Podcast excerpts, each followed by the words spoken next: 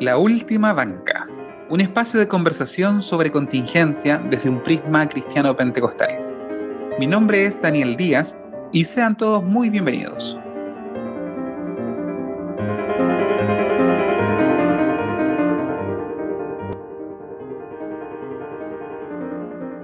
Hola y bienvenidos a un nuevo capítulo de este podcast. Hola Daniel, hola Danieles, mejor dicho, Díaz y Antilev, ¿cómo están? Hola Hans, hola Antilev. Eh, acá bien, gracias al Señor. ¿Cómo están por allá? Hola Díaz, hola Hans, todo bien también, gracias a Dios. En el capítulo de hoy tenemos un tema bien interesante para abordar. Haciendo continuidad del episodio anterior, lo pueden buscar acá en, la lista de registros para los que los quieran revivir. Eh, hoy día vamos a abarcar un tema y lo queremos enmarcar bastante bien porque no es un tema fácil. Tiene que ver con la comunidad LGTBI. Sin embargo, eh, vamos a hablar acerca de un reporte, de un, reporte y nos vamos a basar, ese va a ser nuestro marco para trabajar. Díaz. Eh, bueno, la semana pasada estuvimos hablando un poco de que íbamos a entrar a una serie de programas relacionados con con los temas LGTBI, bueno, la sigla es mucho más amplia ahora, pero hasta ahí nomás me la sé. Bueno, siempre digo que los programas nuestros están diferidos y esto lo estamos haciendo el último domingo de junio. Y junio está, se celebró y, se, se conmemoró el mes del orgullo LGTB.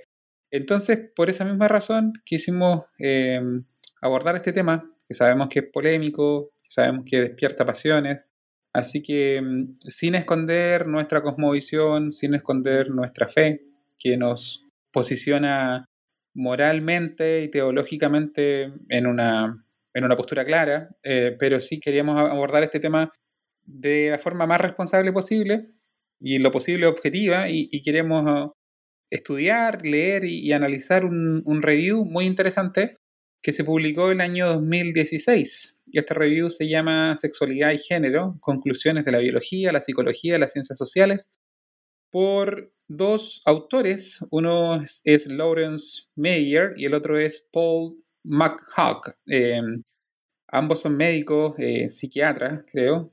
Em, así, muy rápido. Creo que la semana pasada lo mencioné, pero ahora lo menciono nuevamente. El doctor McHugh fue eh, exdirector de psiquiatría del Hospital John Hopkins em, me parece que bajo su dirección es que se suspendieron las operaciones de reasignación de sexo en el hospital.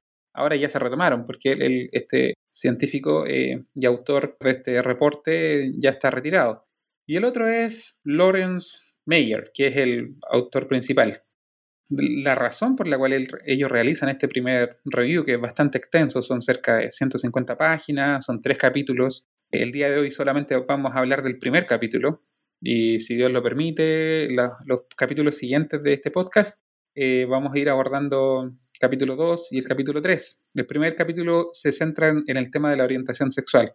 Y la motivación de este review, según palabras del propio Lawrence Mayer, es, dice, en los meses posteriores leí en profundidad, esto sale en la introducción, en el prefacio, más de 500 artículos científicos sobre la materia y consulté detenidamente varios cientos más para descubrir alarmado que la comunidad LGBT padece de una tasa desproporcionada de problemas relacionados con la salud mental en comparación con la población general. Esta es como la, motivación principal. Bueno, aquí en el prefacio él describe que tuvo bastante oposición y, él dice que este artículo generó, despertó pasiones tanto de los lobistas de la agenda LGBT como también de, personas que tienen agendas más conservadoras. Y dice que también que las personas que colaboraron con él no, no quisieron dar su nombre también. Él, de hecho, agradece como a dos personas porque el resto no, no quiso que fuesen nombrados en el prefacio y él expresa con tristeza un poco la poca libertad científica y académica de estas personas porque tenían miedo no de la censura o la cancelación que se, puso, se ha puesto de moda de los grupos más militantes en, este tema, sino de las propias universidades. Así que en el prefacio él, expresa esta tristeza por la poca libertad eh, académica cuando se tocan temas tan polémicos como, como este. Así que eso es un poco la introducción. Este, en este primer capítulo vamos a estar viendo y vamos a estar analizando eh, o sea, el primer capítulo del review, que es sobre la orientación sexual. Lo doy el paso ahora a Hans. Sí, justamente, que en ese quería enfatizar que nosotros nos vamos a mover en el marco de esta publicación, para que también todos los que nos están escuchando puedan, de alguna manera, vamos a dejar el link abajo para que puedan buscar la información en la cual nosotros nos basamos para poder lograr hacer este programa. Una de, las cosas que a mí me llamó la atención, eh, que tiene que ver con el contexto general de, y tú hablabas del prefacio, Daniel Díaz, es sobre el, objetivo. Ellos enfatizan mucho que el objetivo de, esta publicación, que nace de esta, preocupación al, hacer los análisis, estas personas también son expertos, no solamente son psiquiatras, sino que son expertos en estadística, por lo tanto la revisión que se hizo fue muy acuiciosa, ellos también lo presentan así, es, y volviendo al tema del objetivo, el objetivo corresponde a ofrecer un resumen cuidadoso y una actualización a modo de explicación sobre el tema de la orientación sexual e identidad de género desde el punto de vista de la biología, la psicología y las ciencias sociales. Entonces quería dejar yo establecido eso también, que el objetivo de esto es difundir y presentar datos, digamos, y de estudios reales y conclusiones que se sacaron a partir de esos estudios. 10.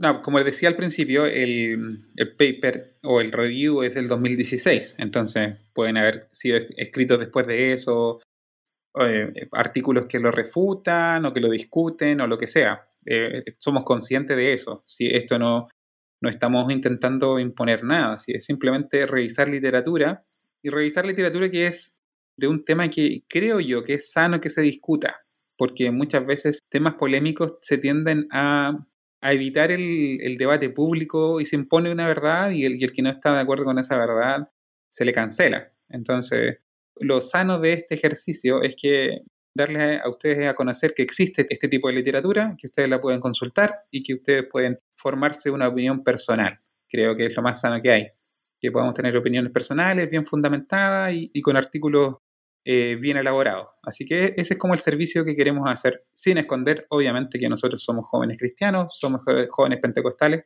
pero tratamos de actuar con objetividad, dentro de este campo. Así que la primera parte del podcast de hoy va a ser netamente en la revisión de este artículo y después vamos a comentar los resultados. Paso ahora a Daniel. Eh, sí, bueno, lo que decía Díaz, que hablaba de que somos jóvenes, bueno, la mayoría de nosotros ya tiene más de 30. O sea, todos tenemos más de 30. Así que para algunos que están escuchando podemos ser no tan jóvenes. Eh, para, para nuestros papás seguimos siendo los bebés, así que estamos bien, estamos según, según la, los ojos de mi mamá, yo sigo siendo joven. Sí, un tema eh, complejo, como decía Daniel Díaz, porque yo creo que al estar en este mundo rodeado de mucha información y a la vez desinformación, el conocimiento o el saber se transforma a veces en un arma. Y cuando tú empiezas a darte cuenta de, de que hay cosas que te han dicho que no son no son tan como las dicen, uno empieza a parar la antena y dice, pucha, aquí hay un, hay un tema, aquí hay algo que, que no huele bien o que tal vez se está tratando de ocultar. Y precisamente esto es lo que este estudio hace, eh, es poner una cierta alarma, como decía Daniel, eh, en temas que, que, al parecer está todo bien, está todo ok, está todo color arcoíris, está todo color de rosa. Eh, y en realidad tal como se citaba en el inicio y las motivaciones del, autor de este paper, es precisamente ese, los problemas de salud mental en las comunidades LGBT y también el concepto que nosotros tenemos de, o las ideas que nosotros tenemos de, las comunidades homosexuales. Nosotros como, como cristianos, eh, tal vez, y como evangélicos, como pentecostales, tal vez podemos parecer ajenos a estos, a estos grupos, y muchas veces se nos tilda sin, sin ni siquiera conocernos como extremistas, eh, homofóbicos y totalmente reacios a hablar de estos temas. Y yo creo que por eso, precisamente porque también estamos en este mes del orgullo gay, donde yo he tenido la oportunidad de ver en muchos medios de comunicación, en YouTube, por ejemplo, en los mismos anuncios de YouTube, porque no tengo YouTube Premium, eh, se me colan los anuncios y los anuncios de este mes han sido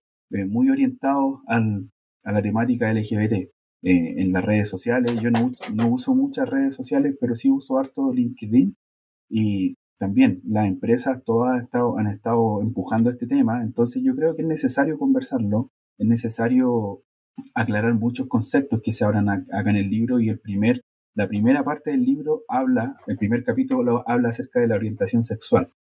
Entonces, yo creo que estaría bueno que discutamos estos temas, eh, empezando por la orientación sexual, y yo creo que tratando de guiarnos por, con el libro, con el paper como pauta, cada uno de nosotros tomó nota, pero podríamos ir siguiendo un punto a punto de acuerdo a lo que nos indica este, este paper. Lo, primero que habla es acerca de, la orientación sexual, como les decía, y también del deseo, del concepto de deseo, eh, de deseo sexual, de, atracción sexual y, y desambiguar todos estos términos que al parecer se ven o se entienden como muy, muy entendidos o que se dan por sentado en el término en, cuando te, te hablan de esto, pero en realidad no están muy, no se da muy por sentado, no está muy bien definido. Entonces, en los estudios que hay actualmente, hay mucho contenido que está basado en estos términos eh, sin haberse sentado a definir estos términos primeramente. Entonces, yo creo que podríamos partir por ahí conversando. Una cosa muy puntual antes de darle el paso a Hans para que él, siga con esto.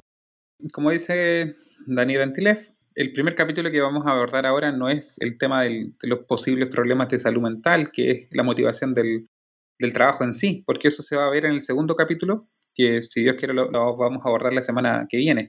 Pero sí, este primer capítulo aborda, por ejemplo, el tema de la orientación sexual. Es definida, está predeterminada por factores biológicos, esa es una gran parte de la primera, del primer capítulo, que lo vamos a ir ahora desglosando. Y la segunda parte es, si es definida también es fija, o sea, es posible que, se mantenga en el tiempo o, puede variar. Entonces, lo primero que dice el autor es, cuán vago puede llegar a ser el, tema de la, del término de la orientación sexual y si es vago el término y es débil, es difícil para los investigadores tener un concepto un concepto tan, tan vago y tan débil, es difícil cuantificarlo, es difícil diseñar estudios que te permitan sacar conclusiones conclusiones útiles y, significativas estadísticamente hablando. Hans, tú continúa. Dándole continuidad a lo que al, primer tema, cómo lo vamos a abordar. La verdad que es bien complejo porque son hay algunos conceptos que no están definidos, como decía Antilev, como por ejemplo el deseo sexual, lo que es atracción, lo que es orientación, incluso lo que es identidad. Y qué es lo que hacen los autores del artículo es empezar eh, poco a poco a desmenuzar estos conceptos para ver si que se puede llegar a puerto o no en las definiciones concretas sobre estos, eh, estos conceptos. Lo primero que hacen es nombrar un artículo que fue publicado el año 2014 que se llama The Scientific Quest to Prove Bisexuality Exists de Benoit Dissert Lewis y el objetivo de ese, de ese artículo básicamente era describir el trabajo científico que buscaba demostrar la existencia de una orientación bisexual estable. Ese, ese es algo eh, bien, bien interesante, como darle estabilidad a la bisexualidad y ahí se va desarrollando, digamos, la primera parte del, del artículo, donde se concluye básicamente que los términos, por ejemplo, los cuatro términos que yo les había mencionado, caen en una categoría de ambiguo y presentan un desafío en varios niveles de, interpretación. Entonces, depende de quién los tome y cómo se interpretan, algo que habíamos hablado también en el podcast anterior, y cómo es la consideración para cada uno de los parámetros que se tienen. Por ejemplo, los significados, los contextos, la manera específica de, de la preferencia de las personas, de las experiencias individuales, etc.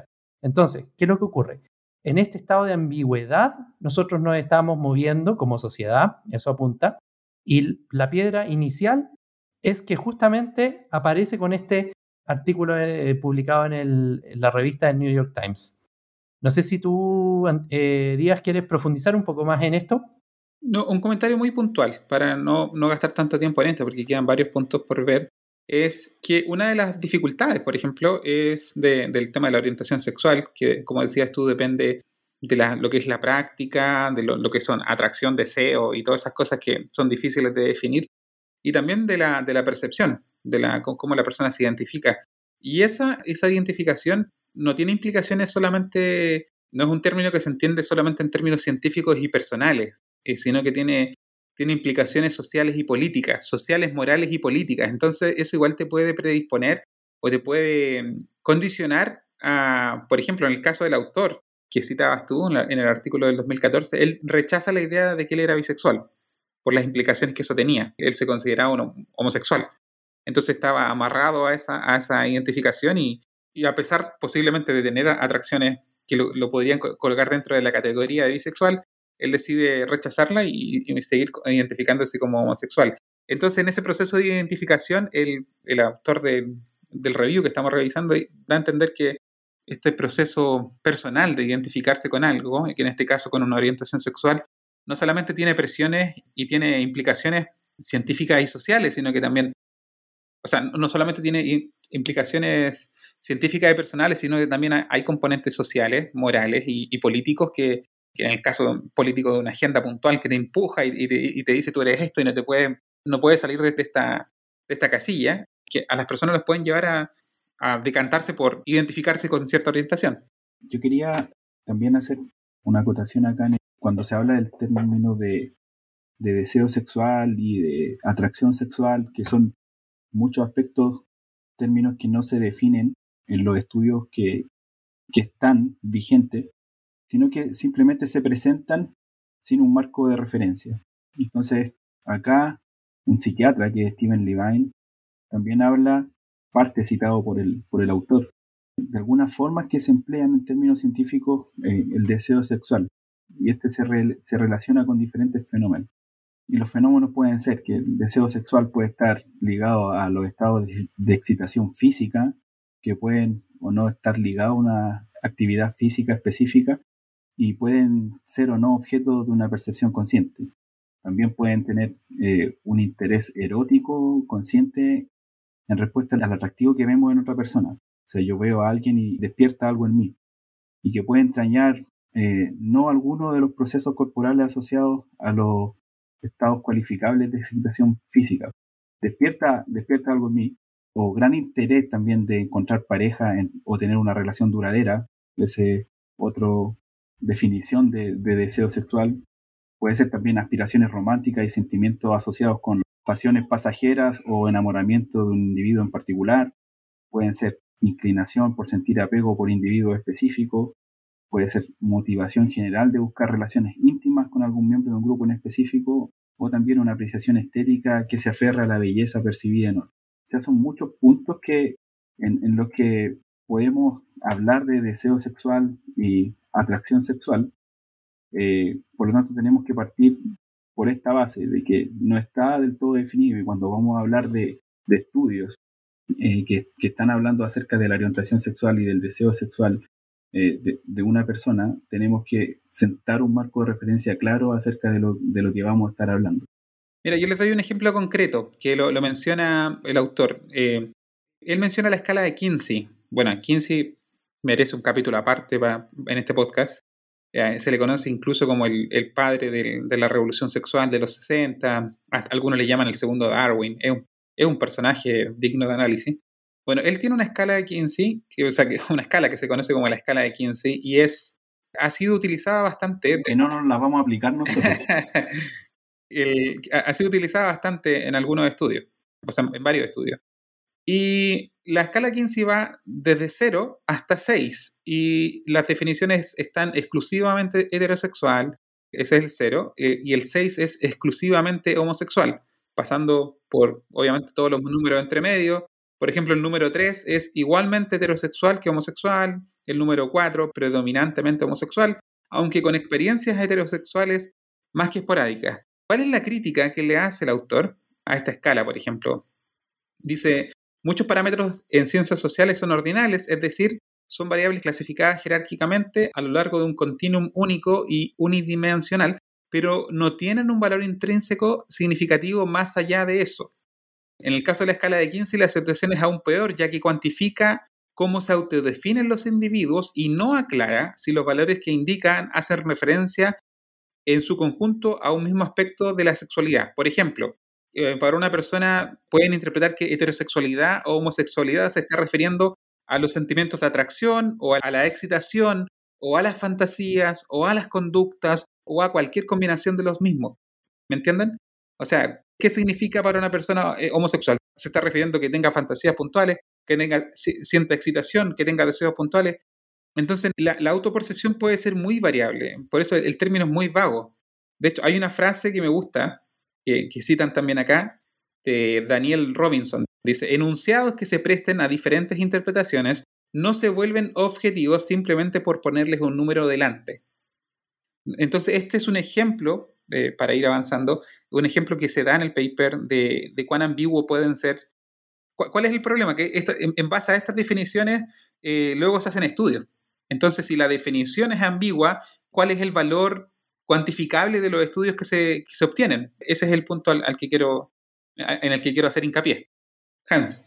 Sí, mira, igual hay que entender de más o menos de dónde viene toda esta situación. O sea, ¿por qué los autores presentan esto? A eso voy yo. O sea, los autores presentan esto porque también en el marco del contexto del deseo sexual, ellos mismos expresan que estos deseos o la atracción, la atracción sexual en sí no son voluntarios, es decir, no es el resultado deliberado o el cálculo racional, sino que eh, el artículo presenta en este aspecto eh, la idea de que es un proceso similar a, la, pirámide propuesta por Abraham Maslow. O sea, hay como una necesidad de expresar esa sexualidad y la idea que es tan ambigua, y, eso lo, quiero dejar en este marco, la idea es tan ambigua sobre el tema del deseo, que ya lo habíamos conversado, que se genera ahora esta escala de Kinsey.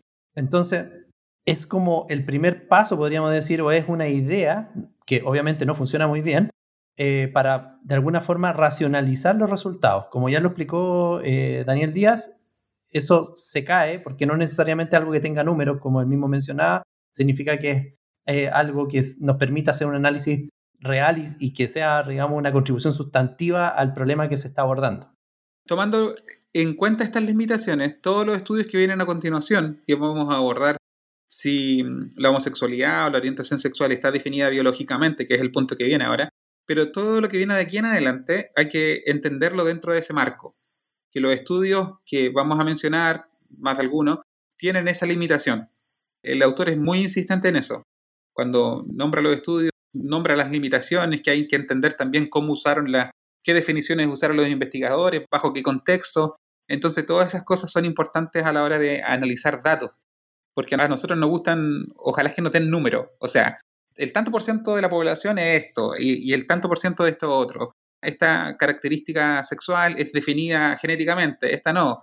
Y así, como que queremos cosas muy concretas, pero no es, no es tan fácil de, un tema tan complejo como es la sexualidad humana, no es tan fácil de encasillar. Eso es lo que queremos que tengan claro a la hora que escuchen los comentarios que les vamos a hacer a continuación. Y también yo agregar que todos estos temas son, no es blanco o negro, es un, un montón de, de colores entre medio, eh, son análisis multidimensionales. O sea, no, eh, no, no, se puede hablar de que un factor eh, es simplemente porque naciste, naciste así o, o, simplemente porque te pasó esto, llega a esta situación. Hay, que, es un tema tan complejo que nosotros, yo por lo menos creía hasta un cierto punto de que no era así tan complejo, que, que en realidad había algo que, que gatillaba el comportamiento homosexual de una persona pero viendo y leyendo este, este paper, te das cuenta que eh, no hay conciliación en el mundo académico en cuál es el origen o, o, por qué.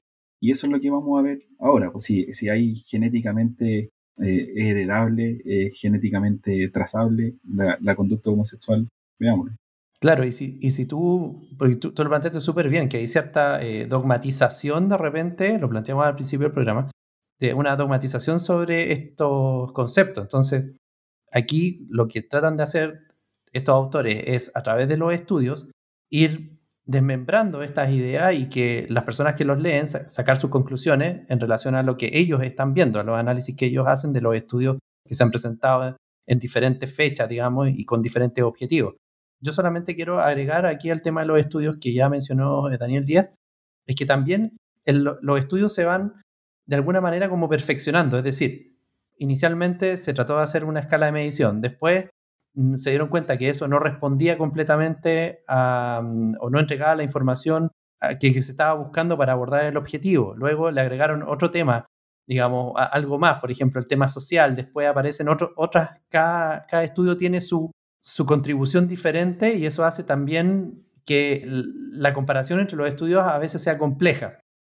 Em, como decía Antilef, vamos a ir avanzando en el desarrollo de, digamos, de, esta lectura. Y los autores plantean también la hipótesis de el born that way o el nacido así, que la dejan, en, digamos, la colocan en tela de juicio. No sé si alguien quisiera comentar sobre también ya entrar a, esta, esta otra parte del, artículo. Básicamente, eh, ¿cómo se aborda esta primera parte? Si hay factores biológicos. Bueno, eh, los autores van a mencionar temas como la genética molecular, la influencia de las hormonas, la orientación sexual y su relación con el cerebro, eh, y también los estudios genéticos en base a, a, gemelos idénticos. Todas esas secciones yo pienso que las vamos a nombrar brevemente. Partiendo, voy a partir con el tema de los gemelos idénticos. Dicen que un método de investigación determinante para evaluar si los rasgos biológicos o psicológicos tienen una base genética es el estudio de los gemelos idénticos. Esta es la idea. Si hay una alta probabilidad de que ambos miembros de una pareja de gemelos idénticos que comparten el mismo genoma muestren un rasgo que uno de ellos manifiesta, a eso se le llama tasa de concordancia, entonces se infiere que es posible que factores genéticos estén relacionados con ese rasgo. Si por el contrario la tasa de concordancia de gemelos idénticos no es superior para ese mismo rasgo a los que presentan mellizos o, simplemente hermanos también. A veces se colocan hermanos que no, son mellizos. Eh, en el caso de los mellizos, ellos comparten eh, la mitad de los genes. Si el rasgo que presenta un gemelo, por ejemplo, la homosexualidad, y si la tasa de concordancia, si un gemelo es, homosexual y el, otro también debiese serlo, si la tasa de concordancia en, ese rasgo puntual no es mayor a lo de los mellizos, o no es mayor incluso a lo de los hermanos normales, entonces eh, eso indicaría que el, rasgo está más influenciado por el entorno compartido más que tener un, factor genético. Eh, eso es como, a grosso modo, eh, muchos de los estudios de gemelos que ellos citan, citan bastantes estudios. No sé si quiere alguien mencionar, yo tengo por lo menos dos estudios aquí apuntados, o alguien, alguien más quiere tomar la palabra. Sí, también hay otro concepto que no deja de ser interesante abordar, que es la heredabilidad, ¿cierto? De, supuestamente este rasgo. Entonces ahí se hacen algunos cálculos y no queda muy claro básicamente si es que efectivamente hay una influencia heredable de, la homosexualidad o de la orientación sexual en diferentes eh, generaciones. Entonces eso también me gustaría destacarlo. Creo que es algo donde los autores se detienen y también dejan en claro que no hay una relación directa con esto, a pesar de que ellos presentan sus números, sus resultados, finalmente se concluye de que no hay algún tipo de relación directa de heredabilidad y el tema de la orientación sexual. Sí, al respecto de esto, eh, si nosotros no... Hay, hay varios estudios de, de gemelos en realidad, de, gemelos y de mellizos, y ya, ya los determinó Díaz, pero en realidad la conclusión de esto eh, no sé si será muy correcto ir directamente a la conclusión porque donde se presentan gráficos, se presentan estadísticas y se presentan porcentajes, pero la mayoría de, estos porcentajes indican que no hay influencia genética en la, en la condición que afecten a la condición sexual del individuo, como tampoco no hay eh, una condición clara hereditaria de que, de que debido a, a que mi padre o que, no sé, otros factores previos determinaban o de alguna manera condicionaban al individuo para ser homosexual o, no heterosexual, que no están claros tampoco y se determinan y, se presentan o se clarifican a través de estos estudios en, en gemelos y mellizos. Por lo tanto, si vemos las conclusiones o, o, nos preguntamos si en realidad alguna persona nació homosexual y es homosexual porque nació así, la ciencia no, no lo puede determinar. Debido a estos estudios no se puede decidir y no, y no podemos tomar conclusiones si esta persona nació así, las personas que no son eh, heterosexuales nacieron no heterosexuales. No, no hay una forma a través de la, de la ciencia de decir a ciencia cierta de que ellos nacieron homosexuales. Sí, solamente me gustaría sumar a lo que ya dijo Daniel Antilef como un comentario súper puntual, que cuando en, el artículo se menciona de que no hay evidencias fuertes que sugieran eh, que en este caso, en los estudios que se revisaron, una influencia genética en la orientación sexual, eso también no corre solamente para el tema homosexual netamente, sino que también no existe tampoco esa influencia en el ámbito heterosexual. Aunque, porque eso también es, interesante verlo, los autores lo presentan básicamente desde el punto de vista de, la, de evaluar este tema homosexual, pero si tú ves los porcentajes, los números que se van mostrando, esa influencia tampoco corre para la tendencia para, eh, podríamos decir, entre comillas, mantenerse heterosexual. Eso también hay que dejarlo claro. No hay una tendencia que te pueda ni para un lado ni para el otro, de acuerdo a estos estudios. Quiero avanzar un poquito en este tema porque nos faltan todavía otros puntos, pero eh, voy a mencionar un tema, un estudio muy puntual para que lo que les leí antes le haga un poco de sentido. Hay varios estudios, pero quiero mencionar un estudio del 2002 de los eh, sociólogos Peter Berman y Hannah Bruckner. Eh, dice que no hallaron pruebas de una influencia genética significativa en la atracción sexual. Para demostrar una influencia significativa sería necesario que gemelos idénticos tuvieran una tasa de concordancia notablemente superior en la atracción sexual hacia un mismo sexo que los mellizos o los hermanos no gemelos. Entonces, em, en el estudio, las tasas eran estadísticamente similares. Para los gemelos idénticos presentaban una concordancia del 6,7%, los, los, mellizos del 7,2% y los hermanos de padre y madre del 5,5%. Los autores concluían que la influencia genética de existir o de haberla era más probable que solo se pudiera manifestarse dentro de estructuras sociales específicas y circunstanciales. Eh, la forma como se resume, para cerrar un poco esta sección y pasemos a las que vienen, la forma como resumen esta, la hipótesis del Born That Way, el, nacido así, dice que como resumen a los estudios con gemelos podemos afirmar que no hay pruebas científicas fiables de que la orientación sexual venga determinada por los genes. Si bien hay pruebas que los genes desempeñan alguna influencia en la orientación sexual, hay pruebas que tienen alguna influencia, pero no es suficiente como para decir que está determinada. Dice, por lo tanto, la pregunta, los gays nacen así, requiere de una aclaración. No hay prácticamente prueba alguna de que alguien gay o heterosexual, que era lo que dijo Hans, nazca así, si con ello se pretende decir que su orientación sexual estaba genéticamente determinada. Si queremos decir que la genética tiene un papel en la, en la orientación sexual como alguien nace, dice que no se puede afirmar eso científicamente. Eso es en cuanto a este punto.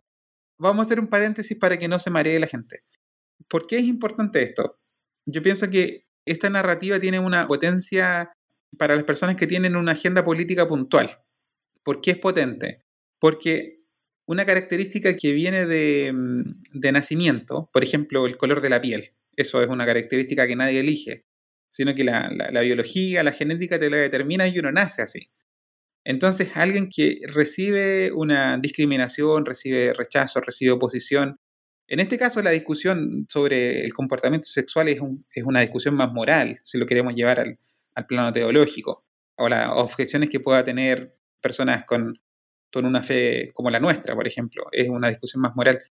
Pero alguien que tiene una característica que es heredada biológicamente y que no se elige, y que alguien le presenta peros a, esa característica eh, puntual de esa persona, ciertamente esa actitud genera rechazo que en el caso de los racistas, por ejemplo, alguien, alguien que tiene, tiene rechazo a las personas de piel negra o a los judíos o a lo que sea, entonces socialmente hay un consenso de que el racista es algo malo, el que tiene una postura racista, hay un consenso social en rechazar a las personas que, actúan de esa manera. Creo yo que el relato que se trata de meter o calzar a la fuerza en, en esta discusión de la orientación sexual de las personas es que si es determinada biológicamente, entonces tú no tienes derecho a tener objeciones morales, porque te ponen a la par con un racista. Por eso son tan insistentes con el mote de homofóbico. Creo yo, es una opinión personal la que habla Daniel Díaz. Hacer un paralelo y un equivalente entre el racista y el homofóbico. Porque este tema es, determinado biológicamente. ¿Me entienden? Por eso yo creo que ese relato tiene potencia al decir es determinado biológicamente. ¿Qué dice el estudio hasta acá? Es que esa afirmación científicamente no tiene, no tiene mucho respaldo. Hans. Sí, justamente esa, esa parte del estudio, volviendo al estudio, gracias por, tu, por compartir ese pensamiento, es bien potente. Em, ¿Qué hicieron? Porque yo venía diciéndoles también que cada vez que se hace un estudio le sumaban una, una arista más. Se dieron cuenta que, de acuerdo a, estos estudios, eh, no había una respuesta, digamos, directa genética que relacionara también con la orientación sexual. Entonces, ¿qué es lo que hicieron? Vamos a preguntarle a la, a la genética molecular. Tal vez ahí podríamos encontrar algo que nos pudiera dar luces de lo que estaba ocurriendo básicamente lo que los hallazgos que revisaron los, autores, a pesar de que eh, se hizo una revisión de algunos estudios, tampoco llegan a concluir de que desde el punto de vista de la genética molecular se pueda eh, llegar a, a, relacionar la orientación sexual con algunos con la información genética que tienen los individuos. Y eso también es importante, va relacionado también es como un escalón más, una, o podríamos decir un escalón más profundo en los estudios que ya habíamos revisado de los, de los, de los gemelos, por ejemplo. Eso también quería yo destacar brevemente para ir avanzando también con la lectura. O sea, ya tenemos que desde el punto de vista de los estudios con gemelos o con mellizos, no había o no se percibe, digamos, que el tema de la, de la genética per se pueda facilitar o orientar o influenciar la orientación sexual. Y eso da también y abre la puerta para pensar, bueno, entonces hay algún tipo de eventos ambientales que sí podrían jugar un rol importante en esto o, preponderar en algún momento sobre esto, y eso lo vamos a ver más adelante. Pero tampoco desde el punto de vista de la genética molecular se pueden sacar conclusiones que sugieran con confianza que hay una relación entre estas dos situaciones. Díaz. Ahí yo leo básicamente, antes de darle el paso a Antilef para que también comente sobre el tema, para darle a lo, que comenta Hans un ejemplo puntual desde el ruido. Dice así, dice, actualmente uno de los principales métodos para deducir qué variantes genéticas están asociadas a un rasgo es el estudio de la asociación del genoma completo, que recurre a la técnica de secuenciación del ADN para identificar diferencias en el ADN que pudieran estar asociadas a un rasgo particular. En este caso estamos viendo el tema de la orientación sexual. Dice, los científicos examinan millones de variantes genéticas en un gran número de individuos que comparten un rasgo específico, así como en individuos que no lo comparten. Eso típicamente en ciencia se llaman los, los control experiments, el experimento de control. Uno tiene que tener siempre un negativo para ver que el experimento tiene sentido o no que no presentan y comparan las frecuencias de las variantes genéticas entre los que sí lo tienen y los que no. El mayor estudio para identificar variantes genéticas asociadas a la homosexualidad fue un trabajo que se hizo con más de 23.000 individuos pertenecientes a la base de datos de 23andMe, presentado en la convención anual de la American Society of Human Genetics en el 2012. Y esta es la, la frase central, y no encontró ligamentos de relevancia en el genoma completo de hombres y mujeres con homosexualidad. Ese estudio puntual no, encontraron un patrón genético que se pudiese asociar con, la, con el comportamiento homosexual. Antilef. Bueno, tú mencionaste lo que yo iba a mencionar, eh, pero también para complementar este, lo que hablaste del secuenciamiento de ADN, eh, hay también dos otros estudios que hablan de, del posible ligamento entre la homosexualidad en las personas y los marcadores genéticos de una región específica, que es la XQ28 del cromosoma X. Eso fue en 1993, Den Hammer propuso eso. Sin embargo, estudios futuros, un par de años después, George Rice desmiente porque muestran resultados dispares. En 2015, Alan Sanders también eh, hace un estudio en 29, en 409 parejas, perdón, y lograron resultados similares a los que mostraba Denhammer en 1993, incluso detectar otras regiones en los que podrían haber marcadores genéticos que pudieran asociarse a la homosexualidad.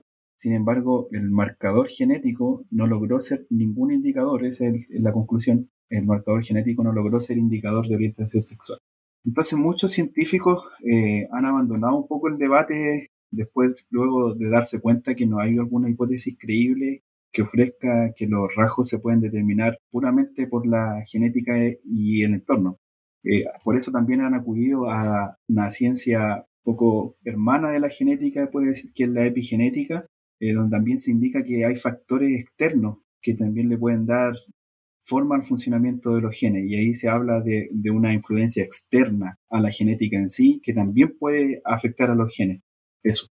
Podríamos seguir también al tema, al tema que sigue, que es también si las hormonas o los problemas hormonales pueden ser también un factor determinante en cómo se percibe o, o cómo se identifica una, un individuo en su orientación sexual. Para no seguir punto por punto, yo pienso que las personas que se interesen en lo que estamos leyendo van a ir directamente a la fuente y van a, van a darse el trabajo de revisar esto, estas secciones. Pero como decía Antelef, está el tema de la influencia de las hormonas, es otro asunto que analiza el, el artículo, es también la, la, relación entre la orientación sexual y el cerebro. Es el último punto que trata de darle una explicación más biológica a, a la orientación sexual. Eh, en el último punto del cerebro, la pregunta que se hacen es eh, si te encuentras una, una particularidad puntual en, un cerebro de homosexuales versus heterosexuales. Eso es, es como la pregunta, ¿qué fue el primero, el huevo o la gallina? O sea, la razón por la cual tienen esa diferencia en el cerebro es lo que determina la homosexualidad o el camino que vivieron o la, la experiencia de vida puntual que tuvieron es la que les moldea esa región del cerebro de esa manera. Esa es un poco la pregunta que se hacen y dan el ejemplo ¿Qué pasa si estudiamos el cerebro de alguien que practica yoga y alguien que practica físico-culturismo? Físico-culturismo. Sí, decían, ¿qué pasa? Si lo estudiamos a grupos de, de personas que practican yoga y otro grupo de personas que van al gimnasio constantemente, es posible que lleguemos a un punto donde encontremos diferencias en, el cerebro, pero ¿qué significa eso? ¿Por esas diferencias que ellos hacen yoga y, y ellos practican físico-culturismo o es el estilo de vida que va generando esos patrones en el cerebro? Bueno, esas discusiones se dan en el paper y ustedes pueden ir y, y revisar el tema de las hormonas, el tema de, del cerebro y la orientación sexual. Ahora vamos a pasar a otra área, y antes de, ir cerrando con la revisión de este, de este capítulo, que es la relación entre la manifestación de, comportamientos homosexuales y, los abusos en la infancia, abusos de tipo emocional, sexual. Esa es la última, el último punto, junto con si las conductas de una orientación sexual determinadas son estables o no en el tiempo, que es otro de, la, otro de los temas tabú y de las verdades casi irrefutables para las personas que llevan la agenda del lobby LGBT. Como si alguien es homosexual es, es un, un, área sagrada que nadie toca y, que no se cambia. Ese es otro tema que también aborda este trabajo. Eh, y con eso ya yo creo que estaríamos concluyendo la revisión de este capítulo. Pero les doy la palabra a Hans para que hablemos del del tema de la, de la posible relación que pudiese tener los abusos y la manifestación de una orientación sexual determinada. Última aclaración. Si la sección anterior tenía todas las limitantes de origen, es difícil llegar a conclusiones porque el tema de la definición de orientación sexual es un poco difusa, puede llegar a ser ambigua. Bueno, esas limitaciones también se presentan para estos estudios. No está más destacarlo y, hacer esta, esa matización antes de llegar a, leer la, las posibles conclusiones que, que nos traiga esta, esta sección. Claro, entonces los autores cuando llegan van desmenuzando desde el punto de vista, ya lo habíamos mencionado, la parte genética, la parte, podríamos decir, la biología funcional, donde podrían sacar algunos aspectos cada, aspectos, cada vez más se va dando el ambiente dentro del artículo para entrar con otro tipo de, de estímulo, en este caso el ambiente, y ellos lo, lo configuran mmm, desde el punto de vista de, de, que existen víctimas de abusos sexuales y que esos abusos y esa violencia, que a veces no necesariamente tiene que ser algo sexual, puede incidir en la orientación sexual de las personas. Entonces, ellos básicamente pueden o definen, por ejemplo, que los abusos pueden contribuir al desarrollo de una orientación no heterosexual, también indican que los niños con tendencia no heterosexual o con signos de una futura tendencia de ese tipo podrían atraer a los abusadores, lo que los convierte en un grupo de elevado riesgo. Y en tercer lugar, ciertos factores podrían contribuir tanto al abuso sexual en la infancia como en las tendencias no heterosexuales, como familias disfuncionales o progenitores alcohólicos. Ahí en esa área es la que también eh, es importante considerar que no es solamente violencia o abuso sexual, sino que es eh, estar en un ambiente completamente adverso social que puede incidir, quiero hacer énfasis en esto, incidir en la orientación sexual de una persona. Daniel Díaz. Eh, comentario cortito, no muy cortito, para que siga. Eh, dice también que esas tres posibles hipótesis no son excluyentes. O sea, no es que es hipótesis 1, hipótesis 2 o hipótesis 3. Puede también ser una combinación de, factores. Claro, entonces, básicamente, aquí hay eh, esta sutileza, porque de repente ya estamos viendo que el Born That Way no es suficiente como para explicar em, la orientación sexual de las personas. Entonces vamos tomando estas hipótesis y se van colocando en diferentes o se van mostrando diferentes estudios. Por ejemplo, hay un estudio que habla sobre conductas no heterosexuales y los participantes habían sufrido abuso sexual en la infancia y también los que habían tenido un entorno familiar de riesgo en la infancia. Y ahí se ven algunos, algunos datos eh, bien interesantes, como por ejemplo el 41% de los hombres no heterosexuales y el 42% de las mujeres no heterosexuales declaraban disfunciones familiares en la infancia. Entonces, aquí vemos un tema, yo creo que desde el punto de vista cristiano es fundamental. No lo voy a, no lo voy a extender en este momento, le voy a dar el pase a, que Daniel Antilef se pueda también Em, expresar sobre este tema de, del abuso, digamos, y la violencia que pueden vivir algunas personas y la vulnerabilidad también. Eh, sí, mira, yo creo que empezar a citar los estudios haría el programa un poco más largo, pero es importante señalar que la mayoría de los estudios que se han hecho y que tienen el propósito de investigar si hay una relación entre el entorno de los menores, porque estamos hablando de menores que a corta edad fueron maltratados o abusados, eh, influye o no en el comportamiento futuro y, su identificación sexual. La mayoría de los estudios dicen, por ejemplo, para citar solamente uno, este es un estudio del 2013 de Judith Anderson, por ejemplo, y dice, se puede a partir de estos resultados determinar que las experiencias infantiles adversas pueden contribuir al desarrollo de preferencias homosexuales. Aunque es no determinante, se necesitan más estudios, pero la mayoría de estos estudios tienen esta conclusión.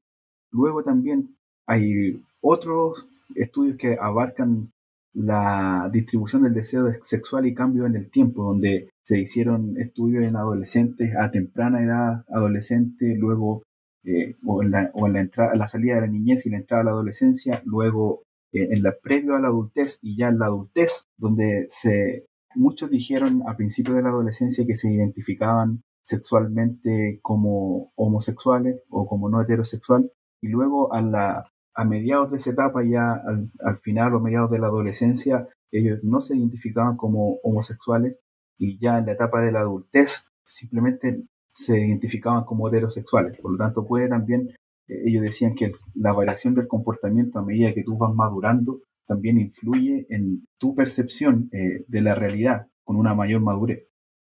Un comentario muy puntual, antes de ir al tema de, si la orientación sexual puede variar en el tiempo o no, que sería la última parte de este capítulo, quería comentar que en cuanto a la posible relación de abusos sexuales y, orientación sexual, en este caso eh, de homosexualidad, como dicen Antilev y Hans, existen varios estudios que se citan, eh, que dan a entender que existe cierta relación. Ahora, el autor del, review, a la hora de concluir, también es bien mesurado, encuentro yo, es equilibrado. No está, creo yo, promoviendo una agenda puntual, entonces no, no está tratando de, dar verdades irrefutables para un colectivo reaccionario, sino que, por ejemplo, esta es la conclusión que hace a esta sección del capítulo sobre la posible relación entre la orientación sexual y los abusos en la infancia. Dice, en resumen, aunque varios estudios apuntan a que los abusos sexuales pueden tener una relación causal con las orientaciones no heterosexuales, son necesarias más investigaciones para dilucidar qué mecanismos biológicos y psicológicos intervienen. Sin esta investigación, la idea de que el abuso sexual puede ser una causa de la orientación sexual seguirá siendo una cuestión más compleja de entender. ¿Ok? Entonces, eso igual es importante. Este estudio creo yo, eh, es bien mesurado en cada conclusión que entrega.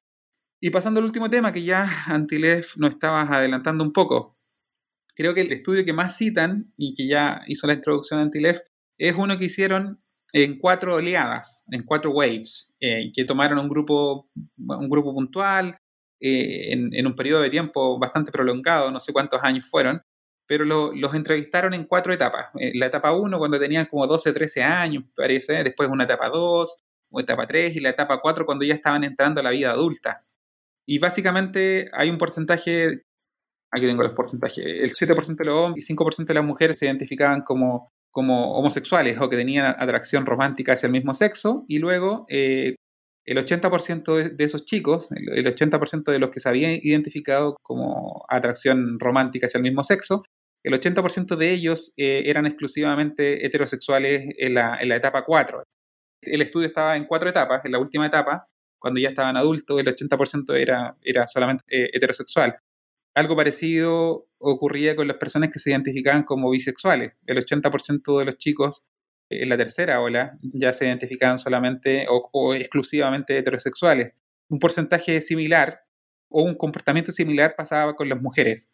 En la tercera, cuarta ola eh, de estas cuatro entrevistas eh, que se realizaron durante un periodo prolongado de tiempo, más del 50% dejaban de ser homosexuales o cómo se identificaban y se declaraban exclusivamente heterosexuales. A partir de este estudio, el resto del capítulo se trata de, cuestionamientos. Hay quienes cuestionan la metodología, que dicen que dentro de los posibles problemas es que los chicos da, como tres hipótesis. Uno de los que critica este estudio, que después le contesta otro, le contesta otro. El capítulo se trata un poco de la discusión científica de diferentes autores pero una de las limitaciones es que posiblemente los chicos se dedicaban a, decir que eran homosexuales por broma casi. Era una de las hipótesis que se trabajaba. Y que por esa razón luego, cuando ya crecían, esos porcentajes variaban, pero en realidad no eran realmente homosexuales. Bueno, hay cada quien cuestiona los estudios si tienen buenos argumentos para presentar, aunque el autor del review da a entender que la hipótesis de que los chicos bromearon no es una hipótesis como muy fuerte, no está no es fácil respaldarla, como que la descarta un poco. Pero eh, los datos están ahí. Lo importante es que el que quiera revisar lo que vaya, que mire, que lea y que saque sus conclusiones. Pero ya cerrando, yo creo, con esto el capítulo, para pasar a comentar nosotros qué nos pareció, creo yo, a mí, ¿qué me llama la atención? Primero que se derriban dos mitos casi infranqueables para las personas. Quiero hacer diferencia entre la persona que vive su homosexualidad y las personas que defienden o que llevan una agenda política, que son quizás las más, las más beligerantes y los que, si es necesario cancelar al, que saca la voz para hablar de estos temas, lo hacen. Es bastante común que lo hagan. Creo yo que hay dos mitos que se derriban. Primero es el tema de, que la, homosexualidad es claramente definida por factores biológicos. Aparentemente no está claro eso y no, no hay razón para creerlo. Y el segundo es el tema de si es, es mutable o no la orientación sexual porque es un paquete, lo presentan como un paquete. Si es definida biológicamente, entonces es imposible que cambie.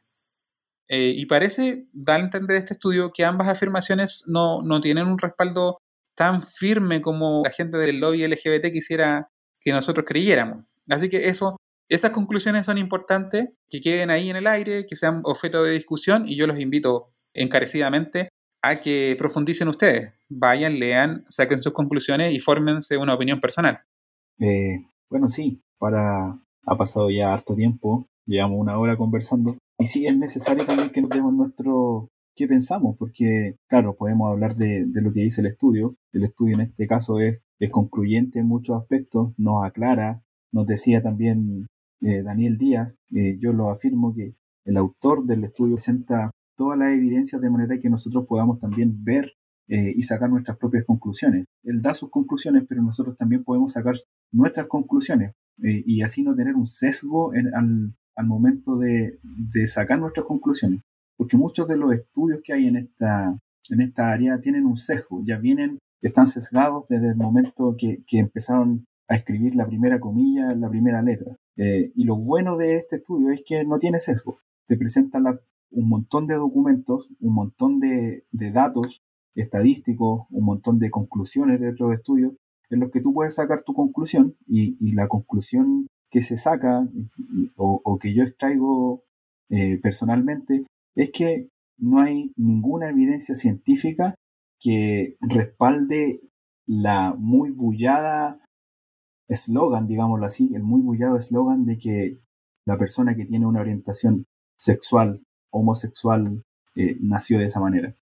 Que es lo que, por lo menos yo creo, no han tratado de vender por los medios de, comunicación o, por distintos, distintas vías. No sé si eso es adoctrinamiento o no, eh, pero sí es una presión política súper fuerte de que esas personas quienes deciden vivir la vida de una manera no heterosexual, homosexual, eh, están, es porque realmente ellos nacieron así. Y yo, por lo menos lo que veo de este estudio es que no es así, no hay factores que determinen que así fue y que nosotros podemos sacar nuestras propias conclusiones. Acá no, nos, como ustedes lo han visto, nosotros no estamos atacando a, la, a quienes tienen esta orientación cercanos. Tengo muchas personas cercanas que tienen orientaciones distintas a las nuestras.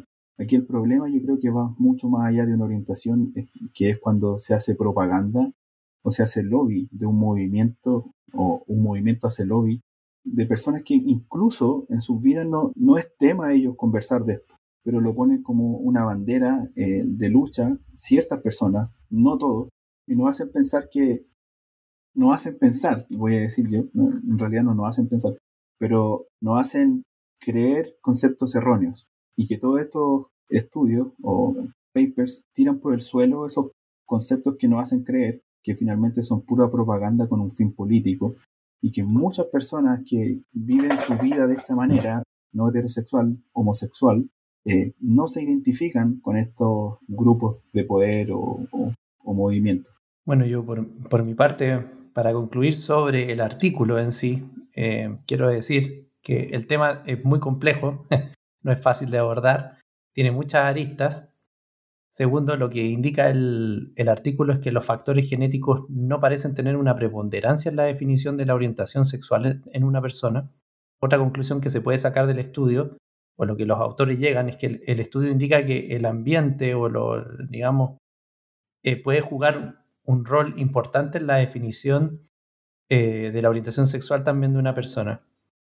Y aquí me gustaría ya dar como mi, opinión desde el punto de vista ya cristiano. Nosotros, de acuerdo a, nuestra vida cristiana, tenemos un, modelo de vida. Y ese modelo de vida básicamente está enfocado en contra de la violencia, incluso un modelo de vida que se podría aplicar, y se aplica de hecho, al tema familiar. Y aquí no nos vamos a ir abanderando, no vamos a definir o por lo menos yo no voy a definir el tema de la familia, no me voy por ese lado, quiero centrarlo en, el tema de la violencia. La sociedad es mucha violencia. Y yo creo que el Evangelio, el llamado de Jesucristo, lleva ahora a las personas a vivir en paz, a los que albergan a Jesucristo en su corazón, les llega también esa, paz para poder vivir y abordar las diferentes situaciones y complejidades, vicios, eh, también y lo saca de esa situación. Creo firmemente, porque lo he visto y, también lo he experimentado de esa manera. El tema de la violencia, como podemos ver, puede llevar a la ruptura de la matriz emocional de una persona o de un grupo de personas. Y esa matriz emocional dañada puede derivar en una serie de problemas no los vamos a, digamos, a definir en, este podcast aún. Vamos a ir viendo más adelante. Esta es mi opinión, ojo, eh, sobre este tema. Y estas matrices emocionales destruidas pueden ser consoladas a través de Jesucristo. Ese yo creo que es uno de los mensajes que yo me gustaría dejar en este podcast. Jesucristo hace un llamado a la paz y también a consolarse en el maravilloso sacrificio y en la resurrección de, Jesús. Eso es lo que nosotros creemos y eso es lo que yo también creo y lo quiero también dejar aquí definido en este programa. Daniel Díaz. Eh, por supuesto, eh, obviamente estoy en, consonancia con ustedes. Creo yo que eh, nosotros tenemos un ministerio que es llamado el Ministerio de la Reconciliación y eso obviamente incluye a las personas de la comunidad LGBT. No hay, no hay guerra contra ellas como individuo, obviamente. Y la semana que viene, cuando abordemos el segundo capítulo y se profundice en, esta posible relación que puede existir, digo posible porque no quiero ser tajante, esta posible relación entre abusos de tipo sexual, físico, psicológico en la infancia y la manifestación posterior de una conducta sexual determinada, eso vamos a ver la semana que viene que puede tener consecuencias en la salud mental de este particular grupo de personas. Entonces, si el diagnóstico es correcto, que da este trabajo, entonces creo yo que esto también es un llamado muy importante a quienes buscamos esa, esa reconciliación del mundo con Dios. La comunidad LGBT es una comunidad que, como cualquier otra, eh, merece escuchar el mensaje sanador, el mensaje esperanzador de la cruz de Cristo. Y con mayor razón, si los datos que este estudio dan, los que vamos a ver la semana que viene, son ciertos, con mayor razón habría que tener especial atención y especial cuidado eh, con este grupo de personas, presentarlos en nuestras oraciones, saber, aprender a tratar con ellos, porque hay que ser sincero, en las iglesias pentecostales pareciese ser que el pecado de la homosexualidad es el peor de los pecados. Y parece que hay redención para todo el mundo, pero no para el homosexual. Y esa es una deuda grande que tiene la iglesia pentecostal especialmente. Es una deuda grande porque no, saben, no sabemos tratar a un homosexual con misericordia. Creo yo que la, la vara de la verdad, entre comillas, porque la verdad sin misericordia para mí no es verdad, cae con más fuerza sobre las comunidades homosexuales y eso es inaceptable para el mensaje de la cruz de Cristo. Eso no va de la mano con el mensaje de la cruz de Cristo. Yo creo que la semana que viene vamos a ahondar más sobre este tema. Cuando veamos, analicemos el segundo capítulo, vamos a poder meditar en qué responsabilidades tenemos. Y creo que eso, si se pueden quedar con esa meditación, nosotros nos damos por pagado. Porque lo mencionó Antilev, eh, lo mencionó también Hans, no sé.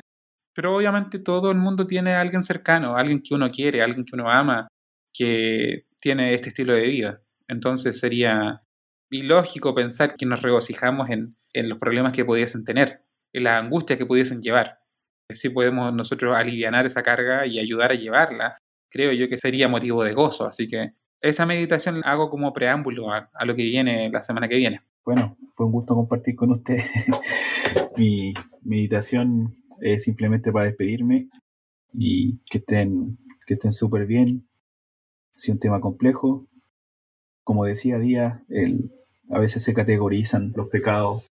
A Dios, el, pecado es pecado siempre.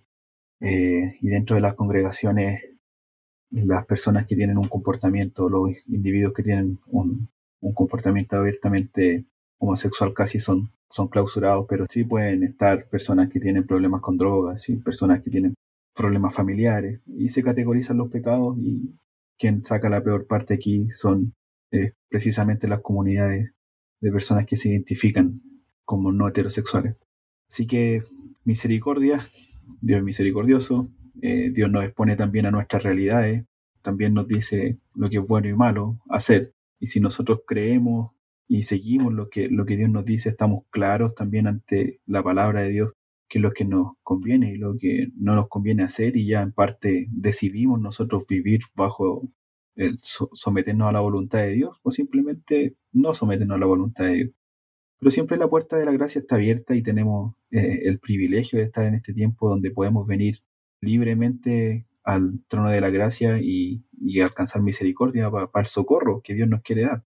Y el socorro es estar con Él para poder hacer su voluntad, para poder y vivir una vida plena también, que también ese otro concepto de vida plena eh, que podríamos tocar más adelante. Pero gracias por este momento, eh, nos vemos en el próximo capítulo y que, Dios les bendiga a todos. Los dejamos invitados para la semana siguiente en esta seguidilla de, de capítulos que van a estar relacionados con este tema.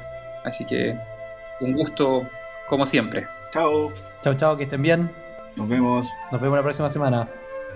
Este fue un nuevo capítulo de La Última Banca. Los esperamos la próxima semana.